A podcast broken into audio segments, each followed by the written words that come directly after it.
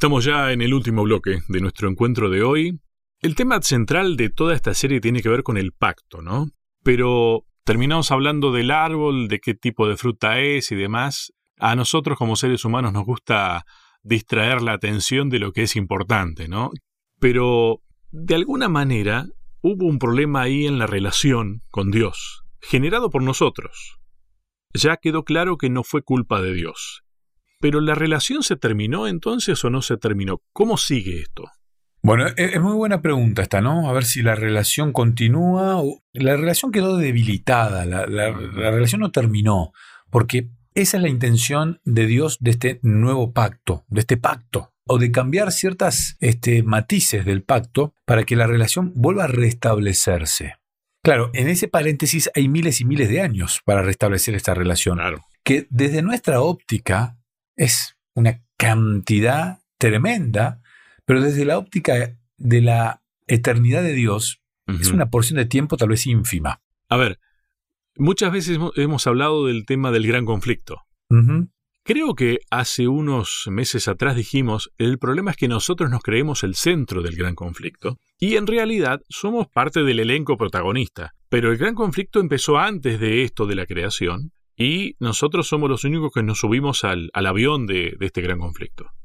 Sí, sí, claramente. Y tener esa perspectiva de que el gran conflicto no tiene que ver con nosotros, la raza humana, sino con Dios y, la, discusión cósmica que el enemigo de Dios plantea ante el resto del universo, nos cambia la perspectiva completamente, porque ahora, eh, bueno, no soy yo el centro del universo, no, no, Dios es el protagonista al cual se lo acusa y nuestra conducta, nuestra respuesta, nuestras actitudes respecto a esa respuesta es lo que realmente ayuda a confirmar el amor de Dios. Por eso no terminó la relación. La relación ha sufrido un impas, una separación producto del pecado, un alejamiento natural que hace el pecado. Y nosotros que nacemos con un cuerpo ya cargado de pecado, en una sociedad cargada de pecado, en un mundo completamente cargado de pecado, nos cuesta entender esto de esta relación. Y ahí está lo que vamos a disfrutar estos tres meses.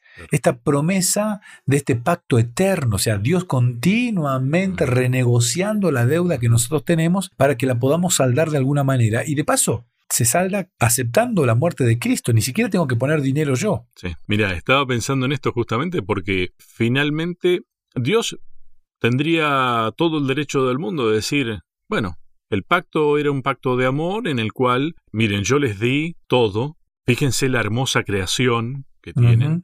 Ustedes son los mayordomos de esto, tienen que cuidarla y tienen que beneficiarse de todo esto que yo les estoy dando. Tienen que crecer, yo voy a estar con ustedes. Claro, él tendría derecho a decir, bueno, se terminó el, el contrato porque vos decidiste no seguir con ese pacto de amor.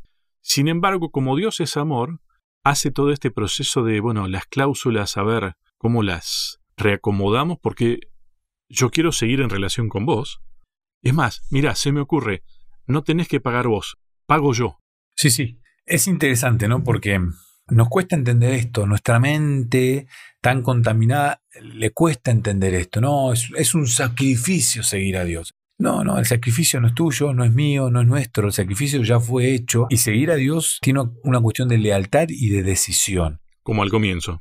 Exactamente, ni más ni menos que volvemos al origen del pacto.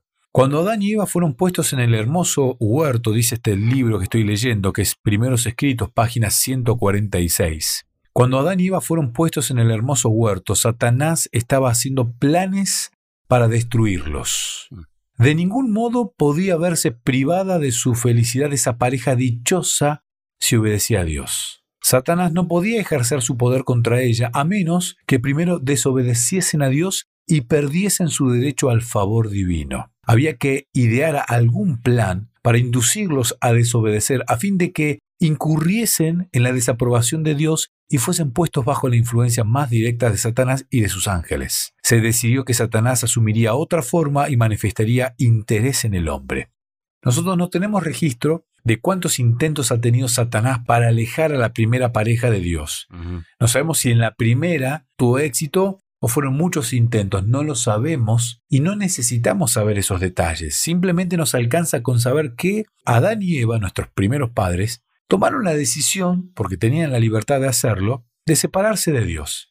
Y producto de eso, ese pacto original se vio roto. Y ahí comienza la renegociación. Los argentinos somos expertos en renegociar.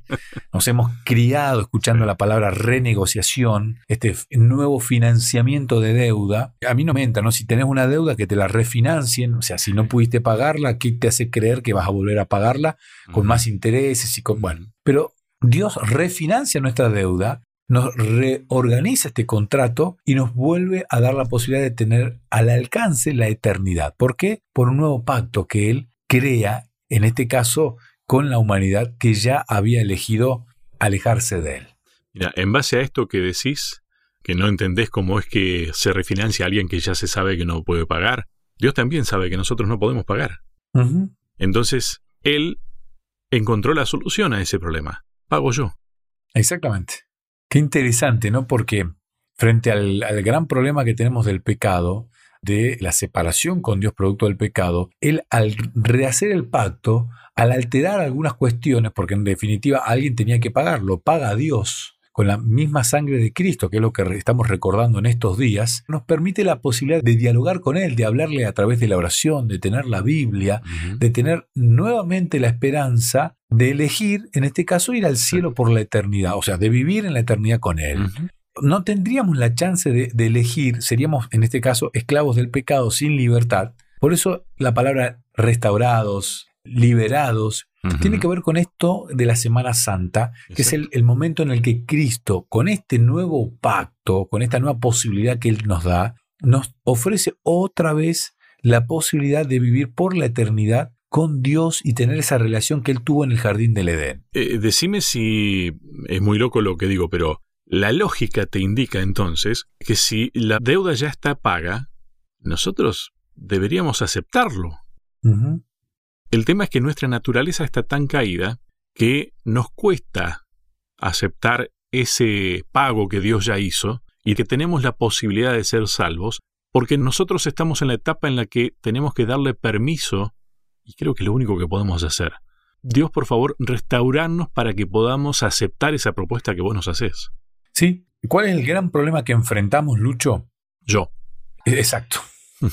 Porque en este mundo donde el yo está tan decorado, tan adornado, yo soy el que digo, bueno, yo no sé si, no sé si me conviene, no sé si soy tan pecador como para tener que hacer esto.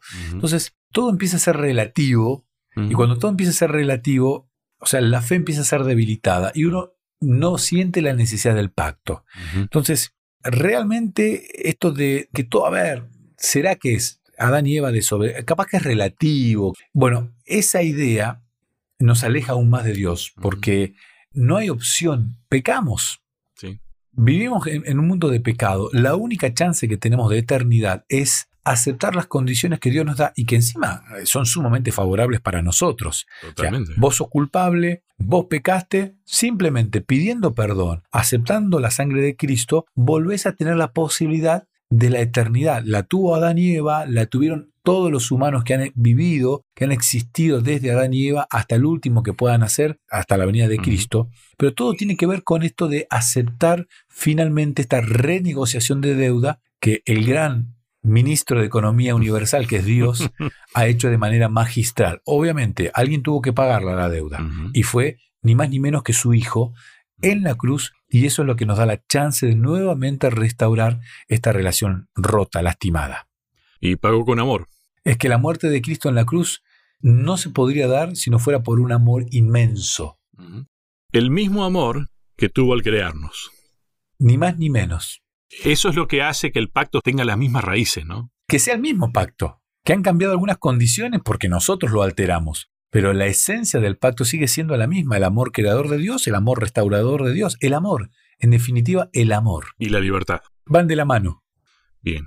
Si tuviéramos que responder en pocas palabras qué ocurrió, ocurrió que Dios nos amó y ocurre que nos sigue amando. Exacto. Próximo tema entonces. Conceptos básicos del pacto. Ya hablamos del origen, qué ocurrió, qué pasó, por qué hay un nuevo pacto, por qué el pacto, cuál. Bueno, pero vamos a ver de los conceptos básicos que tiene este pacto. Gracias, Sebastián. No, de nada, un placer. Saludo para todos. A cada uno de ustedes muchas gracias y hasta un próximo encuentro.